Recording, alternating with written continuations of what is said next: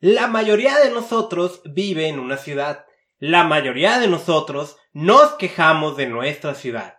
La mayoría de nosotros pensamos en una gran ciudad como el cáncer que está destruyendo al planeta.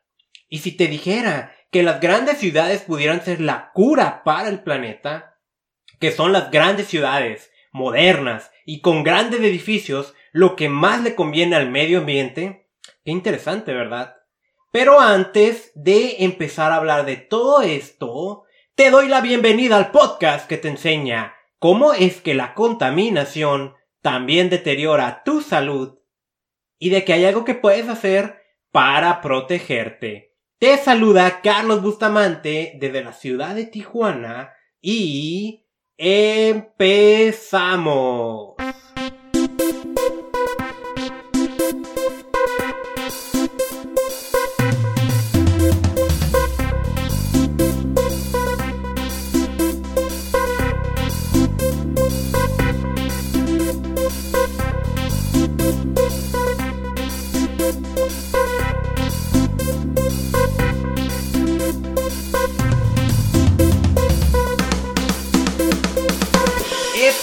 Episodio número 030 del podcast Contaminación y Salud.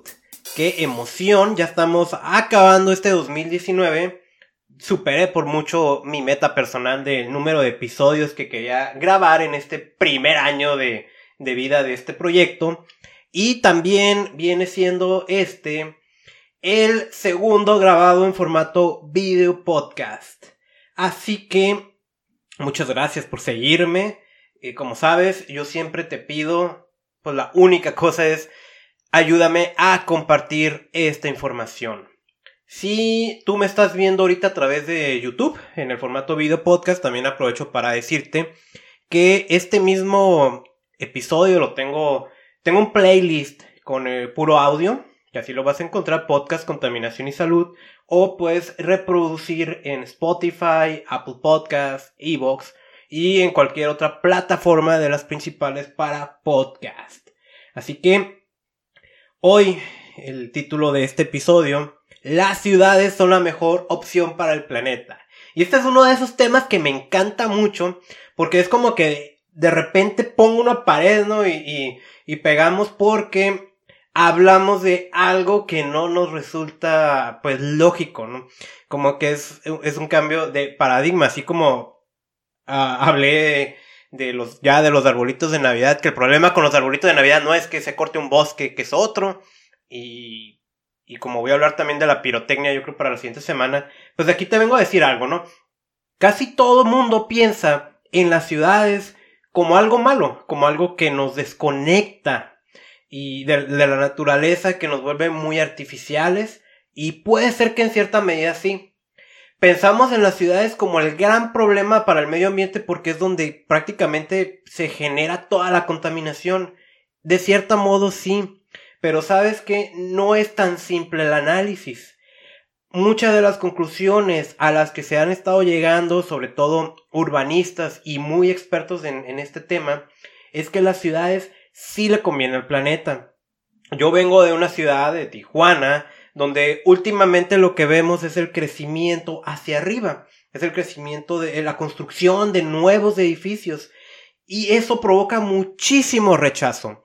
Gente que ha estado durante décadas viviendo en, en pues en su sitio, no en su casa, que ahora viene a decir que ya se acabó la tranquilidad de su fraccionamiento, que ya vemos mucha gente en esta ciudad, que ahora vamos a meter todavía más, que qué va a ocurrir con el tráfico que ya es insoportable, viviendo más gente en un mismo espacio, va a haber más tráfico y eso es súper incómodo. ¿Y sabes qué? Casi todas las críticas se van al asunto del tráfico, al menos a, lo que es yo alcanzo a percibir, porque pudiéramos tener razón en decir otras cosas como el suministro de agua potable, los servicios públicos, cosas así, que, que se entiende, pero decimos es que va a haber más tráfico si las ciudades se densifican, si hay más gente viviendo en el mismo espacio. Y volvemos otra vez a ese punto en el que el automóvil es la parte central de nuestra vida, en el que nuestras decisiones se basan a que si tengo automóvil o no, en que nuestras, eh, nuestro estilo de vida, el diseño de las ciudades sigue estando en base al automóvil y seguimos pensando de una manera que no nos conviene. Te recuerdo que es el automóvil normalmente la principal causa de contaminación del aire en las grandes ciudades. Y yo te voy a decir algo. Este proceso que vemos de construcciones hacia arriba, no lo vas a parar tú, no lo va a parar nadie. E, este proceso en que la gente se mueve de un sitio a otro por la migración u otros aspectos, no lo vas a detener. Ojo, no estoy diciendo que no se regule, pero regular no es lo mismo que prohibir. Aquí la pregunta es, ¿qué vamos a hacer? ¿Qué oportunidad vamos a aprovechar con eso? Pero bueno, vamos a tener todo el episodio para hablar más tranquilamente sobre este tema. Traigo antes otros dos puntos. En sí vamos a ver tres cosas en este episodio. Ahorita vamos a empezar un poquito a hablar sobre omega 3, que es uno de los nutrientes que he recomendado para minimizar un poco el daño de la contaminación que, que provoca en tu salud. Vamos a hablar un poco también de economía circular, un tema muy interesante. Y ahora sí meternos de lleno en el tema central de este episodio, que es eh, la solución urbana. Como las ciudades sí son convenientes para el planeta y no muchas veces como pensamos, las ciudades son malas. Pero vamos a ir hablando poco a poco de eso. Entramos con el primer tema el, mira, la contaminación del aire, que precisamente, no, curiosamente, ¿no? ahí es donde como que parece un, poco de contradicción, 92 de cada 100 ciudades, sabemos. Es la, la estadística que más digo. Seguramente ya tengo bien harto diciendo esas cosas. La, la realidad es que lo más probable, 92% probable que tú estés expuesto a niveles de contaminación tal vez no peligrosos, pero que a largo plazo, mediano y largo plazo, sí están provocando un daño en ti. Yo también te he recomendado el uso de ciertos nutrientes y también te recuerdo que ya tengo un ebook donde hago más recomendaciones y es gratis y no te pido absolutamente nada para bajarlo. Te metes a contaminacionysalud.com, ahí lo vas a encontrar arriba en el menú. Ebook. Y, y uno de los nutrientes es el omega 3. Mira, déjate cuento. Cuando tú estás respirando aire contaminado, una de las cosas que ocurre es que se modifica algo que en inglés es HBR, que es la variabilidad del ritmo cardíaco. ¿Qué es esto? Pues también te he comentado que el corazón sufre en ambientes contaminados y hay problemas cardíacos que, desarrollamos. Uno, una de las maneras de medir esto es con la variabilidad del ritmo cardíaco que consiste en que cada latido del corazón no, no ocurre a la misma velocidad. Varía. Varía. Pues, es imperceptible. Tenemos que medirlo con un aparato especial. Y se modifica esa, esa, ese parámetro con niveles altos de contaminación. Eso es perjudicial. ¿De qué manera se modifica? Disminuye la variabilidad.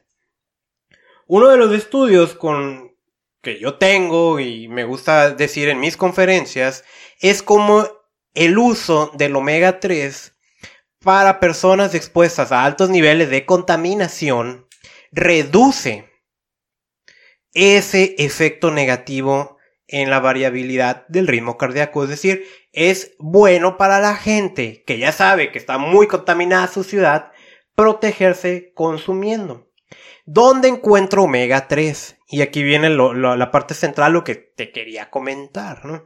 Sí lo puedes encontrar en semillas de chía, en aguacates y otras cosas así, que es muy importante tenerlos en nuestra alimentación. Pero, y también tenemos la fuente animal. La cosa es que no nada más se trata de consumirlo, sino que de saber eh, cuál es más asimilable para nuestro organismo y se ha visto que es más asimilable el omega 3 de origen animal. Y un alimento muy nutritivo y muy rico en omega 3 es el salmón. Entonces la invitación es consume salmón. Pero ahí te va la cosa. El salmón, pues es un ser vivo que vive en el mar, vive en los océanos. Y los océanos están altamente contaminados, por ejemplo, de metales pesados como el mercurio. El mercurio tiene cierta afinidad por la grasita y por ciertos pececitos ricos en grasa. Por ejemplo, el salmón. Entonces, el querer protegernos o reducir el impacto de la contaminación del aire consumiendo salmón por el omega 3 nos va a suministrar otro contaminante que es el mercurio. Entonces, ¿qué? ¿Ya no consumo nada o qué hago? La recomendación es esta. Consume salmón silvestre de Alaska. Ese es el que te recomiendo. Silvestre o salvaje de Alaska es el que se ha visto que tiene menos niveles de mercurio. Ahora, otra alternativa que también digo mucho es el uso de suplementación y tú sabes que hay ciertas pastillas de aceites de pescado y hay otras de otras fuentes que tienen omega 3 por supuesto, son recomendables. En el caso de las pastillas de aceite de pescado, nuevamente el pescado viene del mar y está contaminado, hay que tener precaución de que sea un suplemento de alta calidad. Y un suplemento de alta calidad nos debe de garantizar que está libre de metales pesados. Si no te quieres torturar buscando uno, porque se trata de alimentación más suplementación, mm, yo así te lo recomiendo, como lo he puesto ya en los últimos episodios del podcast. Visita reiniciate.usana.com otra vez, reiniciate.usana.com. Esa es una marca de suplementos que yo personalmente utilizo y me atrevo a empeñar mi palabra por su uso. El producto que ellos manejan de omega 3 es Biomega, pero además manejan otros productos. Si tienes dudas o algo, con mucho gusto búscame en Facebook, eh, Contaminación y Salud, mándame un inbox y ahí platicamos un poco al respecto. Este producto, tú donde estés y del país virtualmente que me estés escuchando, tú lo pides y te va a llegar a tu casa. Así de fácil. Entonces, omega 3 es un excelente nutriente para protegerte de los daños que ocasiona la contaminación del aire en tu corazón. Segundo tema del día de hoy. Economía circular. Y es la primera vez que voy a tocar ese tema aquí. La economía circular es algo que se viene escuchando con mucha intensidad últimamente. Como una opción más amigable, más sustentable, ambiental y económicamente hablando. ¿Qué es la economía circular? Y, muchas veces está explicado como un poquito filosófico con la naturaleza. Y de ahí proviene precisamente. Para podértelo resumir, yo te puedo decir que la naturaleza en su funcionamiento, por donde tú le mires, la naturaleza no genera basura. Cuando en la naturaleza algo ya no sirvió, eso vuelve a reutilizarse. Por ejemplo, vamos a ver. Bueno, se me olvida, no estoy grabando un audio, pero bueno, estoy también aquí grabando el video. Para los que están viendo el video, estas plantitas que están viendo aquí, ¿no? Estas plantitas en algún momento ya no van a ser útiles en el sentido de que ya se murieron, pero eso no significa que es basura. Eso se va a reintegrar, se va a descomponer y la naturaleza va a aprovechar cada uno de los componentes. ¿Sale? Esa es el funcionamiento de la naturaleza. Otra manera, a lo mejor en tus clases de, en preparatoria o secundaria, o quienes estudiaron algún área ambiental y vieron química ambiental, había algo que se llama procesos biogeoquímicos, que son de aquellos elementos que dan vida, como el nitrógeno, el fósforo, el azufre, el carbono, el agua, todo eso, y tienen un ciclo. O sea, empiezan en un lado y circulan y están dando vueltas jamás son un residuo, siempre están siendo aprovechados por la naturaleza. ¿Qué pasa? El humano, el humano no. El humano utiliza algo y ese algo ya no sirve y lo bota y se vuelve basura. Nosotros generamos basureros, eh, rellenos sanitarios, cosas así. Vaya, eso, ese proceso se llama economía lineal. Economía lineal es, se produjo un producto, lo utilicé, generó residuos, se fue y ya no volví a saber de él. Y eso es algo que deteriora el planeta. Y nos genera problemas. Problemas de muchos residuos, mucha basura. La propuesta de la economía circular es que eso eso que ya no es útil pueda reintegrarse nuevamente teniendo beneficio económico y ambiental. Lo más típico es eso que hemos escuchado tantas veces de reusar, reducir, reciclar. También está la propuesta de que ciertos residuos pueden ser reutilizados para generar energía eléctrica y otras cosas. Esa es la propuesta de la economía circular. Y ahorita está muy, eh, pues muy bien en el sentido de, de que hay un combate también contra materiales de un solo uso como los plásticos, las bolsas de plástico, los popotes, ¿sí? los materiales desechables que deben de ser muy regulados estos y algunas entidades ya han empezado a regularlos. Ok. Está por discutirse, que se supone que se iba a discutir ayer, pero ya no leí ninguna nota. En México, la Ley General de Economía Circular. A lo mejor ahorita vas a decir, ah, ya te vas a meter con leyes, qué aburrido, ¿no? Y mira, espérame tantito, espérame unos minutos, te lo voy a explicar de la manera más amena, por qué debería de importarte esta ley y por qué a todos. Yo, yo entiendo que las leyes no son como que lo más divertido, pero pues debes de saber algo, ¿eh? Si la ley no te prohíbe explícitamente que hagas algo, o no te obliga explícitamente a que hagas algo, no va a ocurrir. Ya otra onda es que se aplique como debe de aplicarse. Por eso es importante que lo sepamos y sobre todo en el tema de medio ambiente. Cada una de las acciones que hacemos, acuérdate, genera problemas con el medio ambiente que se nos regresan a nosotros, ocasionando los problemas en nuestra salud. La Ley General de Economía Circular, que supe que, se iba a discutir ayer, pero honestamente no he, no he visto que nadie haya publicado algo al respecto, es porque el lunes empecé a leer notas que decían que querían dar... Eh, se me fue la palabra, ¿no? Es como en Fast Track se le había puesto algo a esta ley y ya la querían aprobar rápido. Y eso algo era eh, un término que se llama valorización térmica. Y la... Y te voy a explicar, eh, tú tranquilo, ahorita te voy a explicar qué significa todo eso. Básicamente lo que decían es que la ley, en vez de ponerse a regular plásticos, está permitiendo que se incineren para producir energía eléctrica. Incinerar es quemar y obviamente esto genera contaminación. Ok, eso suena bastante grave, por lo que me puse yo a, leer la propuesta de ley. Y te lo digo como por tercera vez, ¿no? Tú tranquilo, te lo voy a explicar bien ameno, ¿no? Porque sí, yo sé que el lenguaje de las leyes de repente no es como que el más divertido, ¿no?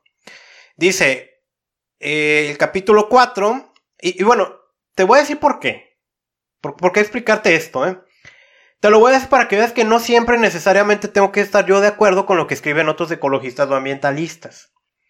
Pero, pues también de repente ocurren cada barbaridad aquí en este país que, hay que estar alertas. Por eso te lo digo, porque nuevamente tenemos que analizar a más profundidad las cosas que leemos, eh, las cosas que con las que nos topamos porque esta nota también puede ser publicada por otras personas, por otros periodistas, por medios de comunicación, que no necesariamente son eh, especialistas en el área ambiental y no es que nos estén mintiendo o no sean profesionales, pero pues hay que entender que también en un medio de comunicación, ahorita puedes estar hablando de medio ambiente, al rato vas a hablar de economía, al rato vas a hablar de terrorismo, de narcotráfico, de otras cosas. Entonces son tantos temas y es imposible que estés especializado en todo. La ley, lo que encontré fue en el capítulo 4. Las materias primas de segundo uso podrán ser usadas para todo bien o producto destinado a una materia prima de segundo uso, de acuerdo a esta ley, es aquella que ya utilicé, ya no me sirve y ahora la voy a usar en otra cosa. Dice primero, empaque y embalaje. Segundo, consumo general. Tres, contacto con alimentos. Y el cuatro, procesos de combustión y aprovechamiento energético. Esto significa que si algo que ya no uso, sé, lo puedo usar, puedo darle otro uso para generar energía. Dice, los productos, mercancías, bienes o residuos que no sean susceptibles de reciclaje o de reincorporación a cadenas de valor deberán utilizarse para transformarse en energía a través de procesos térmicos, termoeléctricos o los que establece la fracción 9, artículo 2, fracción 24, artículo 14 de la Ley de Transición Energética. Ahora, me puse a leer esos, la verdad es que no te voy a leer lo que dice esos artículos de la transición energética, de la ley, porque honestamente no dice gran cosa para lo que nos interesa ahorita explicar del medio ambiente. Lo que aquí vemos es que nos permite eh, un proceso térmico. Mira, te comento. Esto no es nuevo, ¿eh? Esto no es nuevo. En México existe una ley general de residuos. Ley GPGIR, Ley General para la Prevención y Gestión Integral de los Residuos. Ahí clasifica diversos tipos de residuos y te dice, ok, con un residuo, que, que esto es también importante para entender en economía circular, dejar atrás el término basura como algo inservible y residuo como algo que todavía tiene valor un residuo, en primer lugar, debemos de prevenir que se genere. Si no lo puedes prevenir, lo vas a reducir. Si no lo puedes reducir, lo vas a valorizar. Y si de plano no lo puedes valorizar, pues ya lo desechas. Valorizar significa eso, ¿no? Un valor extra a ese residuo. Y una manera de valorizar los residuos es generando energía eléctrica. Eso no es nuevo, pero aquí ya esta ley lo está poniendo también. El asunto es que la energía, eh, ¿cómo decir? Cada, uno de los productos que hay, todo lo que tú estás volteando alrededor tiene energía. Eh, lo que es el poder calórico, ¿no? De un, de un material. Y si tú lo quemas, tú puedes aprovechar eso para generar energía eléctrica, porque la energía se transforma en otras cosas, básicamente. Espero de verdad que me, que me estés sabiendo explicar, ¿no? hay muchos procesos en los que tú puedes obtener energía eléctrica a través de los residuos, como lo, térmico, el calor que despiden. Y una manera arcaica es mediante incineración. Tú puedes colocar equipos para controlar los contaminantes que provoca la incineración, pero definitivamente no es lo ideal. Pero existen otros procesos, y uno de ellos es, por ejemplo, gasificación por plasma, que es un proceso muy limpio en el cual mediante un calor muy alto y en ausencia de oxígeno, tú puedes esos residuos transformarlos en, en su mínima expresión, lo voy a decir así, ¿no? Químicamente hablando, lo descompones en su mínima expresión y puedes obtener energía eléctrica. Mediante este calor tan alto, prácticamente no hay generación de toxinas, dioxinas y otros contaminantes que nos preocupen. Es un proceso relativamente muy limpio. ¿Esto qué significa? Que no necesariamente, y como lo vi publicado en las notas, tiene que ser algo malo. No necesariamente tenemos que incinerar, pero sí me parece que debe de mencionarse explícitamente que esté prohibida la incineración y que en cambio tengamos otros procesos más limpios para recuperar energía eléctrica. Y los hay. Y definitivamente los hay pero pues ya sabemos, de repente vemos cada cosa. Y nuevamente esto te lo digo para que veas que no necesariamente significa que esté a favor de todo lo que se habla del medio ambiente porque hay todavía un análisis más profundo. Y para finalizar decirte que yo no soy dueño de la verdad, ni lo que yo estoy diciendo está bien ni está mal, es una opinión. Muy bien. Ahora, si no te aburrí con esto de la ley, vamos a pasar a nuestro tercer y más importante tema del día de hoy. Las ciudades como algo que beneficia al planeta. Vuelvo a hacer la... a decir, ¿no? Lo, del principio, ¿no? La, esta, este comentario. Muchas veces...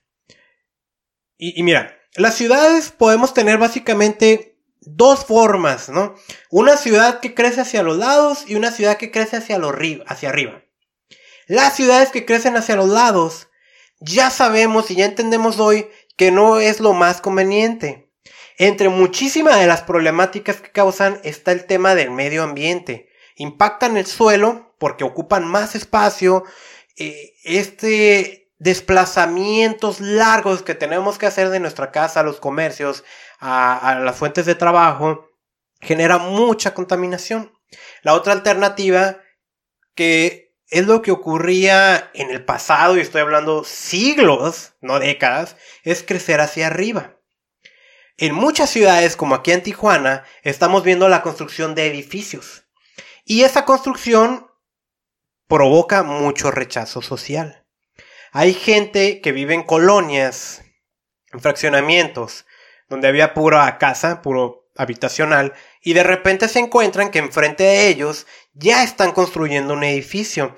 ¿Y qué pasa? Pues no estoy de acuerdo porque ya somos muchas personas, va a haber muchísimo más gente en un mismo espacio. Si ya el tráfico es insoportable, ¿qué va a ocurrir ahora que seamos más personas? Y como te lo dije al principio de este episodio, seguimos centrados pensando en el uso del automóvil. Y somos esclavos del automóvil sin entender que el automóvil ese sí es un cáncer cuando lo tenemos de manera excesiva para las ciudades. No te mantiene activo, o sea, te mantiene muy sedentario, muy flojito, por así decirlo. Genera muchísima contaminación, genera mucho malestar, mucho ruido. Tenemos que pensar en alternativas. Pero por otro lado, sí, yo te entiendo que tú me digas que el transporte público es una basura en esta ciudad, que tú me digas cosas como que, ah, no, pues es que donde yo vivo es una subidota y ni modo que ande en bicicleta. Ok, está bien. Pero hay que evolucionar en la forma de pensar. Ahora, yo te voy a hablar y te la voy... eh, estaba teniendo un pequeño problema en mi casa. Tengo un librero que ya llené, me gusta comprar libros. Y entonces empecé a buscar, dije, a ver qué libros voy a regalar de los que tengo y ya no voy a leer.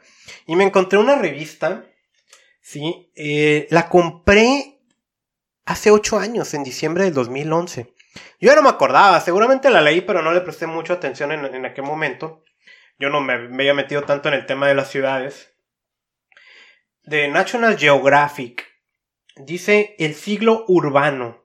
¿Por qué las grandes ciudades son la mejor opción para el planeta? Y dije, órale, qué interesante que, que tenga esta revista.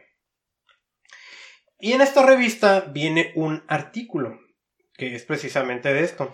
Este artículo está escrito por Robert Kunzing, La solución urbana.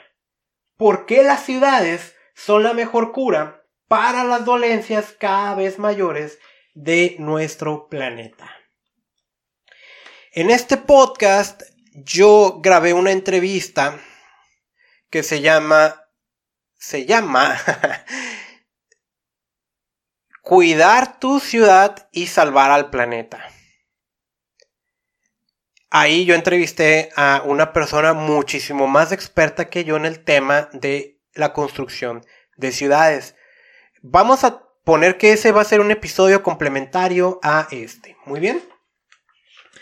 Entonces, este este artículo trae varias cosas muy interesantes que quiero compartirte. Yo extraje varias ideas de esto, las voy a ir leyendo y te las voy a ir comentando. Y es que de verdad creemos en la ciudad como el más mal de los males. Y es que es verdad. Eh, es verdad en el sentido de que pues, la contaminación se genera en las ciudades. El tráfico está en las ciudades. Los residuos se generan en las ciudades. Ok, todo eso está.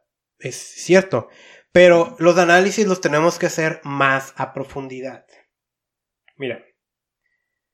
Las ciudades densas. Densas se refiere a mucha gente en un mismo espacio, cosa que ocurre cuando hay construcciones de varios niveles. Las ciudades densas parecen ser cada vez más una solución. La mejor esperanza para sacar a la gente de la pobreza sin arruinar el planeta. Yo recuerdo haber comentado en alguna ocasión que una de mis enseñanzas básicas como ambientalista es que pobreza es prácticamente un sinónimo de contaminación. Donde hay pobreza, hay contaminación. Y las ciudades que crecen, que se densifican, su economía tiende a crecer, mejorando la vida de todos eh, reduciendo la pobreza. Es un tema complejo, porque a lo mejor si tú no estás a favor, una de las cosas que me puedes decir ahorita es, Oye, ¿y la gentrificación qué? La gentrificación es un proceso en el que tú vives en un sitio, de repente ese sitio empieza a haber un crecimiento socioeconómico y ya no te alcanza para vivir donde toda la vida has vivido y terminas desplazándote. Este término, no, voy a discutir mucho sobre ese aspecto, por lo mío es lo de ambiental, y mi opinión no es la de un urbanista, es la de un ambiental. Eh, pero esto me recuerda mucho a esas anécdotas que, sabemos de el medio ambiente. De animales que en algún momento sus depredadores desaparecieron. Y este animal que podía ser rápido, ágil, deja de serlo y está muy cómodo y vive menos, con menos salud, porque como ya no tiene una amenaza que lo esté ahí acosando, no va a ser lo necesario él para tener su crecimiento. Ahora, esto que acabo de decir, yo sé que es súper polémico y me vas a decir que no se vale, qué culpa tengo yo de tener que crecer, pero pues muchas veces es así. La cosa es que tenemos que progresar y progreso no significa dañar al planeta necesariamente. Una de las cosas que menciona es uh, este artículo es una conferencia de un economista que se llama Edward Glazer. Y él dice que presentaba su libro, que se llama El triunfo de las ciudades, que no lo he leído y va a ser interesante buscarlo. Y él en sus conclusiones, no existe un país urbanizado pobre. No existe un país rural rico. La gente pobre acude a las ciudades porque es ahí donde está el dinero, afirma. Y las ciudades producen más porque la ausencia de espacio entre la gente. Esto es muy importante. El no estar dispersos. Reduce los costos de transporte de bienes, personas e ideas. Históricamente, las ciudades se construían junto a ríos o en puertos naturales para facilitar el flujo de bienes. Pero en estos tiempos, debido a que los costos por envío han disminuido, las industrias de servicio se han incrementado. Lo que más cuenta es el flujo de ideas. Esto es muy interesante y lo que nos está diciendo, por un lado, no es en la urbanización la gente vive económicamente mejor y nuevamente te lo voy a repetir. Pobreza es muy afín a la contaminación. Y, y es que las ciudades, y esto es algo yo que he aprendido que en los últimos dos años estuve mucho en contacto con arquitectos y urbanistas, es que fue un error y que es un error que se sigue cometiendo y lo peor de todo es que los gobiernos lo siguen promoviendo, el que muchas ciudades crezcan hacia los lados, se dispersen. Y es que seguramente donde tú vives, a lo mejor vives en un fraccionamiento habitacional y lo que tienes es casa, casa, casa, casa, casa, casa. Y si quieres comprar algo, tienes que ir hasta allá al comercio. Y si quieres ir a trabajar, tienes que trasladarte una larga distancia. Esa dispersión no resulta conveniente. ¿Qué más tenemos? Dice, las ciudades exitosas incrementan las ganancias de ser inteligentes, pues permiten a las personas aprender unas de otras. ¿Sí? Ahora, estoy hablando ahorita, digo, cuando estamos pues muy cerca de más personas, es una ciudad viva que está transmitiendo conocimiento, proyectos, alianzas. Esto genera riqueza, pero también históricamente los ambientalistas vemos al dinero como algo malo, como algo perjudicial. ¿sí? El dinero pensamos que genera Pensamos en el dinero como lo peor de lo peor y no entendemos que con dinero se pueden solucionar muchos de los problemas ambientales. Y esto precisamente lo menciona el artículo. Los ambientalistas, sus ideas es que si se incrementan los ingresos, las ciudades también aumentan el consumo y por lo tanto la contaminación. Pero mira el primer dato. Las ciudades permiten y vaya, para, entender esto, ¿eh? Hay una cierta cantidad de gente ya en este planeta y no va a hacer más que duplicarse, triplicarse y va a seguir creciendo. Pudiéramos tener dos opciones, ¿no? Vivir dispersos o acomodarnos en ciudades. ¿Qué es lo que pasa? La mayoría pues estamos viviendo en ciudades y las ciudades permiten a la humanidad vivir en alrededor del 4% de la tierra arable, dejando más espacio para el campo abierto. Es decir, que las ciudades como se densifican, se compactan en un mismo espacio una gran cantidad de gente, hay una menor ocupación de tierra a que si estuviéramos cada quien por su lado. Y aquí otra de las cosas, ¿no? Los caminos, alcantarillas y cables eléctricos son más cortos y por lo tanto utilizan menos recursos. Sus departamentos necesitan menos energía para calentarse, enfriarse e iluminarse que las casas. E, esto también es cierto, ¿eh? Y algo a mí que, me llama mucho la atención, digo, yo no he visitado Europa, pero ahí ya lo tengo en mis metas muy próximas. Quiero ir a Europa. Quiero conocer las obras de Gaudí en Barcelona. Em, algo que yo veo de las escenas europeas es casas muy pequeñas, pero espacios públicos muy grandes y pues ciudades vivas donde más bien parece que la gente vive en la calle en sus departamentos y sus departamentos son para dormir. Y eso es una parte que me parece que a veces choca. Choca mucho en Estados Unidos, donde sí hay casas más grandes, y choca a veces con Latinoamérica. Yo sé que no todos tienen la posibilidad de, de una casa grande y las casas nuevas que son una porquería también no son dignas para vivir. Eh, y, eso lo digo no, no como un insulto para ti, tú hiciste lo que pudiste, lo digo para las constructoras del gobierno que ahí sí permite eso. Pero ¿qué pasa? La gente que tiene terrenos para construir o tiene patios, yo lo veo aquí donde yo vivo, yo tengo patio atrás. Varios vecinos dijeron, hay patio atrás, hay que echar un cuarto nuevo. ¿Y qué es lo que hace? Construir casa, casa, casa, casa grande. Casas grandes requieren más recursos para la comodidad. Más recursos, más energía eléctrica, aires acondicionados, todo esto ocasiona más consumo energético, más contaminación, a que si viviéramos en casas dignas, pero compactas. ¿Qué es lo que ocurre cuando crecemos hacia arriba? El, no sé qué te está pareciendo también esto que te digo, y, y es en el sentido de que por ejemplo, si tú me preguntas mi estilo de vida ideal, pues ahorita yo estoy partido en dos, ¿no?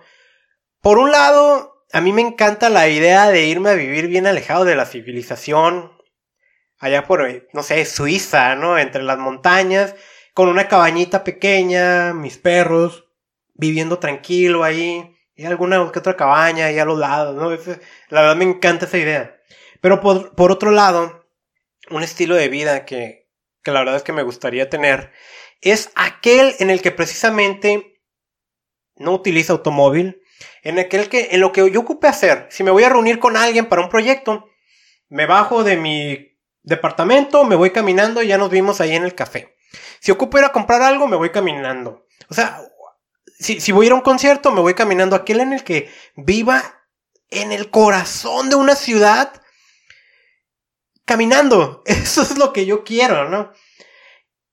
Y eso no es lo que vemos en las ciudades actualmente. Tenemos el caso, por ejemplo, y qué ciudad tan grande podemos ver, Nueva York. En Nueva York, el uso de energía y las emisiones de carbono que tanto daño están ocasionando al planeta, que todos los científicos dicen que el cambio climático es una realidad. Pues en Nueva York, estas emisiones, hablando por habitante, son muchísimo más bajas que el promedio en Estados Unidos. ¿Por qué?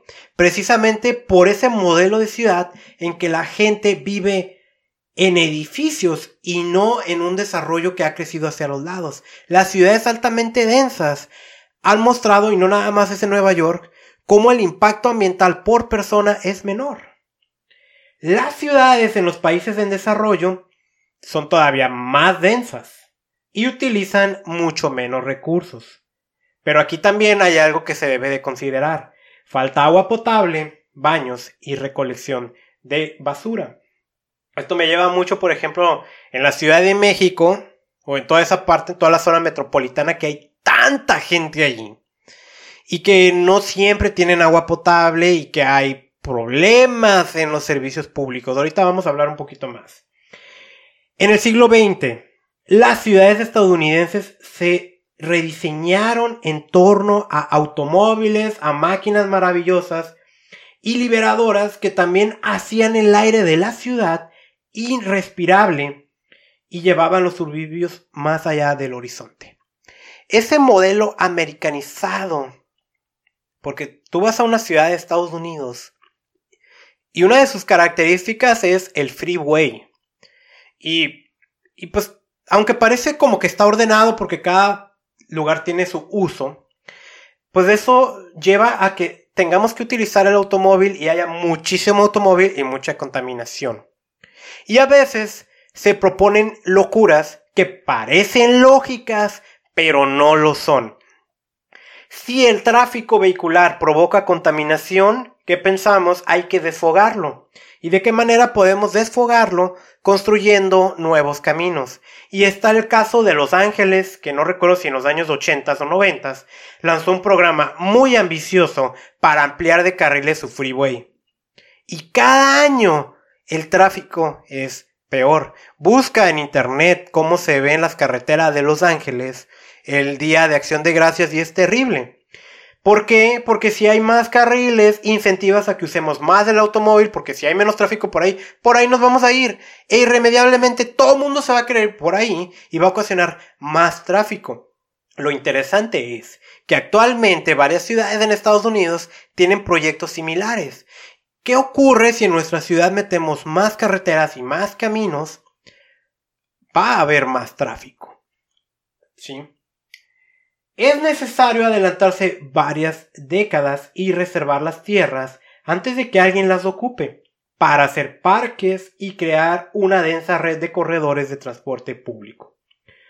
Todo comienza con ver a las ciudades en crecimiento como concentraciones de energía humana que hay que organizar y aprovechar. Estas son las ideas que más me gustaron de el artículo. Todavía no hemos terminado porque te voy a dar mis comentarios pero por que me ven video, esta es una gráfica donde se ven las ciudades más densas de varios países y cómo el impacto ambiental medido con emisiones de CO2, de dióxido de carbono, es menor que en sus países. Por ejemplo, en Nueva York, lo que yo veo es que el impacto es la mitad de lo que es el nivel nacional de Estados Unidos. Bruselas tiene un mejor impacto que Bélgica. O sea, Bruselas está en Bélgica, ¿no?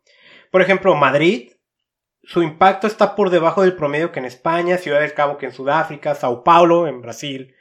Son ciudades en las que el impacto per cápita es menor que a nivel nacional porque son ciudades que se identificaron donde vive mucha gente. Lo que aquí vemos y lo que se maneja mucho es a las ciudades les conviene crecer hacia arriba, porque al concentrar todo ahí hay menor uso de energía eléctrica, hay menos traslado, es más fácil eh, ciertas medidas de control ambiental. Se genera menos contaminación en ciudades así. Pero no hay que olvidar de algo que a veces pasa. El suministro de servicios públicos como el agua potable, la descarga de aguas residuales, a veces deja cosas que desear. Pero eso no es por la ciudad, eso es por una mala administración gubernamental. Por otro lado, no quiero dejar de lado algo. Las ciudades pueden provocar impactos ambientales como la extinción local de especies y ocupación de áreas que deben de ser protegidas. Precisamente, el artículo acaba con esa recomendación, que es necesario que nos adelantemos y reservemos esas tierras para hacer parques y crear corredores de transporte público. Es vital la manera que nos movemos en las ciudades nuevamente tiene sus pros y sus contras. Yo lo que te quiero decir y es esto, ¿no? Me encanta esta frase.